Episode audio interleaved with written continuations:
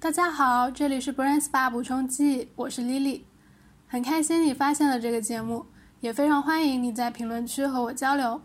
今天想跟大家聊一个相对来说比较敏感的话题，就是在什么时候我们觉得自己被冒犯了。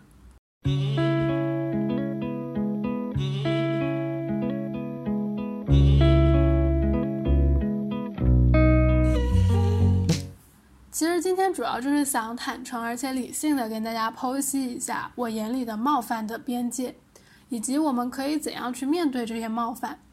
这个我们指的不是女性啊，而是把男性和女性都包含在内的更广义的我们，也许就是刚接触社会的年轻一代九五后。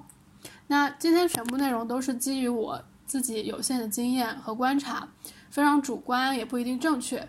欢迎在评论区和我理性讨论。为什么会想要聊这个话题？其实是因为这段时间我读完了七本紫禁城的小说，包括他的代表作《无证之罪》《坏小孩》，还有《长夜难明》和《高智商犯罪》系列的四本书。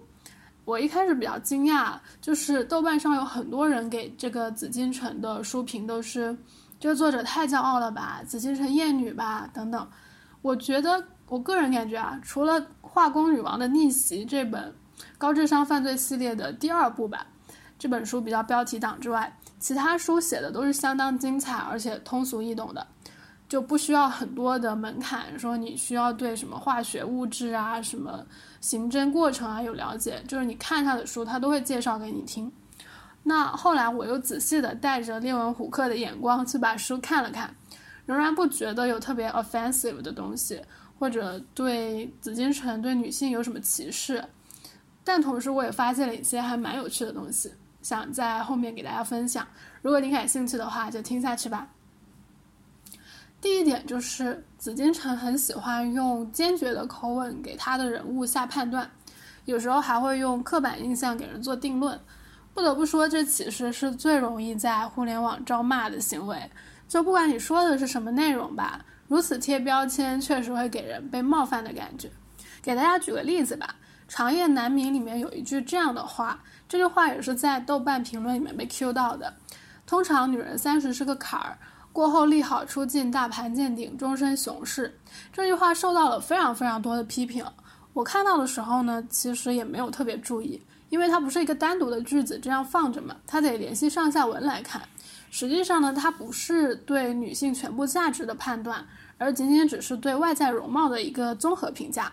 而且这句话其实是一个铺垫，他是说女人三十是个坎儿，是衬托一个叫李静的女性角色，三十五六岁了，但还是保养得很好，看起来比同龄人年轻。也许你会说，哎，就算是说外貌也不行啊，紫禁城怎么可以这么没礼貌去评价女性的长相呢？就不能关心一下女性的内在吗？其实是有关心的啦。这个叫李静的女性角色呢，作为一个曾经的案件的受害者，以及不断上访并且参与翻案的重要角色，对负责这个案子的警察最后说一句“拜托了”的时候，警察觉得她比任何时候都要美。这段描写显然是对她的心理和她的能力，还有她的这个对于案件的贡献的一个肯定。虽然她不是主角，但紫禁城还是把她的内在和外在同时都夸奖到了的。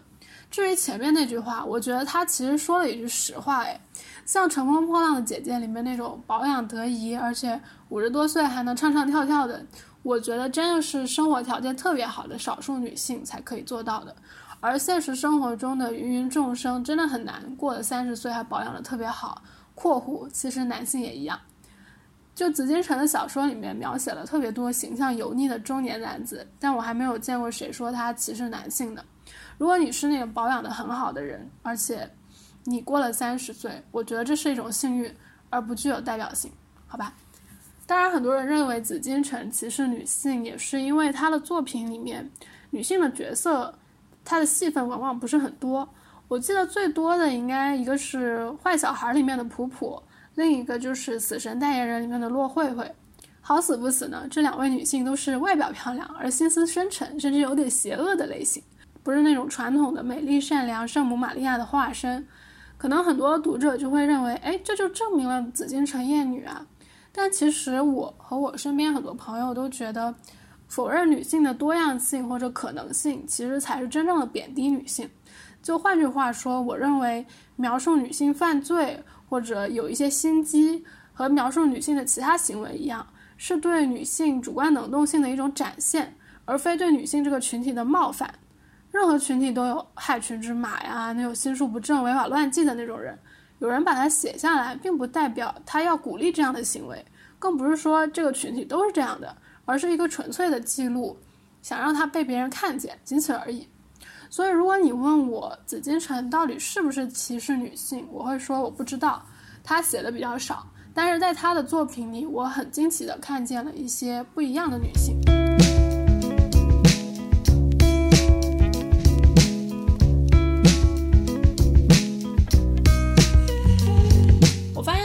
点是紫禁城有时候会把专业判断和主观评价都用非常肯定的语气说出来。紫禁城很多小说都花了大量的篇幅去写警察呀、教授啊、法医啊等等这些专业人士对案件的判断，有一些是比较确凿的，比如说通过脚印和监控里的参照物等等判断一个人的身高体重，比如说通过死者的指甲里掺了一些呃有羊绒纤维的东西。判断凶手穿的是羊绒衫，从而认为他是一个比较有钱的人等等。但是有些就比较主观了，比如说他在里面通过警察的那个话语去说，认为理工科的男生往往沉默寡言，有一个一厢情愿暗恋女生，并且愿意十几年后还为他杀人的这样一个情节是合理的。那我觉得这些就比较主观了。还有一段是一本叫《设局》的小说里面的话，我给大家念一下紫禁城是怎么写的。这个发现简直让高栋大惊失色，同时也对凶手产生了强烈的恐惧感。这块凶手自制的扎胎钉无法使本田车在行驶两公里后视觉上产生明显的车身倾斜感，只能让同型号的奥迪车在视觉感官上产生很明显的倾斜感。这个凶手的算计岂不是高深的让人恐惧？另外，高栋猜测扎胎钉上的钉子直径和数量也都是经过精心计算的，刚好能使奥迪车行驶两公里后出现这种瘪胎的情况。高栋抿抿嘴，凶手一定是理工科出身的，要不然他不会有这种精妙的设计。高栋感到自己心跳加速，凶手的手法高超，显然超过了他过去遇到的任何一个凶手。就感觉警察被震惊了这种桥段，在悬疑推理小说里还蛮常出现的吧。多厉害的警察都要先被震撼一下，就怎么说呢？恕我直言啊，即即使是文科生，如果要犯这么大的罪，我觉得肯定也要做实验的吧。当然你不恕也行了，因为发现人家做过实验，就认为对方一定是理工科的，我真不知道这是对理工科学生的一种褒奖，还是对警察办案水平的一种贬低了。反正我作为一个商科生，读到这里，觉得还是有一点被冒犯到的，觉得。好像嗯，我们的智商比不上他们吗？就不知道大家是什么感觉啊？觉得有被冒犯到的，评论区打一，没有的打零啊！我看看是一多还是零多。说实话，我们在生活当中遇到的大多数人都不是真的故意要冒犯我们的。就紫金城他自己是浙大理工科的，他好像是学水利工程的吧？就老写浙大毕业的理工科高材生怎么怎么样。当然，因为他观察的多，所以他写出来的可能八九不离十吧。但那些不符合他观察的人，或者说不喜欢他言之凿凿的样子的人，就会感觉到被冒犯了。但其实大多数的人们只是根据他们的经验说出了一些话，而没有意识到这样的话会让你感觉到不舒服。比如说前段时间我听了《Blow Your Mind》的一期节目，就是简玲里和峰哥邀请一位男性妇科医生来对聊的那一期。我记得应该是呃这期节目之前的大概一个多星期吧，那一期，他呃里面讲到一个故事，就是简玲里以前二十多岁的时候，有亲戚给他介绍对象，就是因为他当时是一个年轻的大学老师，有钱有地位，还有寒暑假，他热门呢，就因为他亲戚们认为他结婚以后有时间照顾孩子。说不定这个大学还有什么附属幼儿园、附属小学的，就把孩子的学校问题也都给解决了。你听到这里就会觉得，哎，我的价值观难道就是生孩子吗？找人谈恋爱、结婚，难道不要考虑三观合不合适吗？你净关注我的职业这种事情来了。实际上，在说这种话的人眼里，关注这些就是没有毛病，就是为了你好，替你思考婚姻中的筹码，只是你的好跟他的好不一样而已。哦，对了，这里我插一句，为什么我一直都没有聊那种特别女性向的话题？因为我们国家著名的性学学者李银河老师也曾经在自己的节目里说过，亲密关系保鲜的秘诀之一呢，就是生个孩子。就我本人完全不同意，只能说每个人看待这些问题的角度都不一样吧。Anyway，总之呢，我觉得可能不冒犯别人很重要的一点，就是不要用那种特别笃定的口吻去给人家下定义呀、贴标签啊之类的。而当别人说一些比较冒犯的话的时候，你也可以在心里给他加一句“在我看来”，这样无论他说了什么，你都知道这只是一句很主观的话，都代表他个人的意见，并不能给你自己下一个结论。比如说你客户骂你傻逼，那就是他看你觉得傻逼，对吧？他的竞争对手说他不行，也就是在那个竞争对手看起来是这样罢了。这些零零碎碎的论断都并不代表。被评论的那个人就是那样的。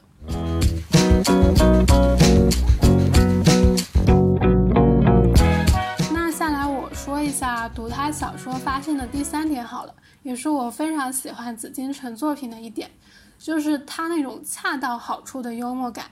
我在上一期 Brain Spa 里面有聊过其中一个例子，就是凶手去踩点的路上偶然遇到了家长送了一只鸡，结果只好拎着那只鸡去犯罪现场踩点嘛。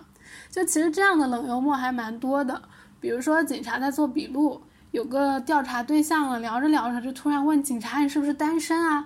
要不要考虑一下我呀什么的，然后听说警察不是单身，又抱怨说怎么不找单身警察来问话，就很好笑。还有比如说在《无证之罪》里面，有个大学教授进电梯的时候发现里面有一坨大便，其实就是一个跟主线情节关系不大的那个变态犯留下的。结果教授进去的时候，电梯刚好就坏掉了。他被救出来的时候呢，所有学生都看到了那坨大便，就原文很好笑，我得念一下。他是这样写的：颜良愣了一下，瞬时反应过来，大声道：“等一下，这个我能解释一下吗？”下一秒，周围空气在一片死寂中重新流动起来。保安显得很机智，连忙替他解围：“没关系，没关系，老师你先去上课吧，等下我让清洁工处理一下就好。”学生们也是颇为理解。老师放心，我们不会说出去的。对，人之常情，关了这么久，换我也憋不住。嗯，老师也是人嘛。这根本不是说不说出去的问题。我刚刚说憋死我了，不是这个意思。学生们纷纷安慰他：“没关系的，谁都有意外情况嘛，我们绝对理解，一定保密。”说着，学生们竟然全都当什么也没发生，集体往教室走去。临时临走时，有个学生还塞了包纸巾到目瞪口呆的颜良手里，因为电梯里没有纸巾。学生理所当然的也认为颜良还没擦屁股。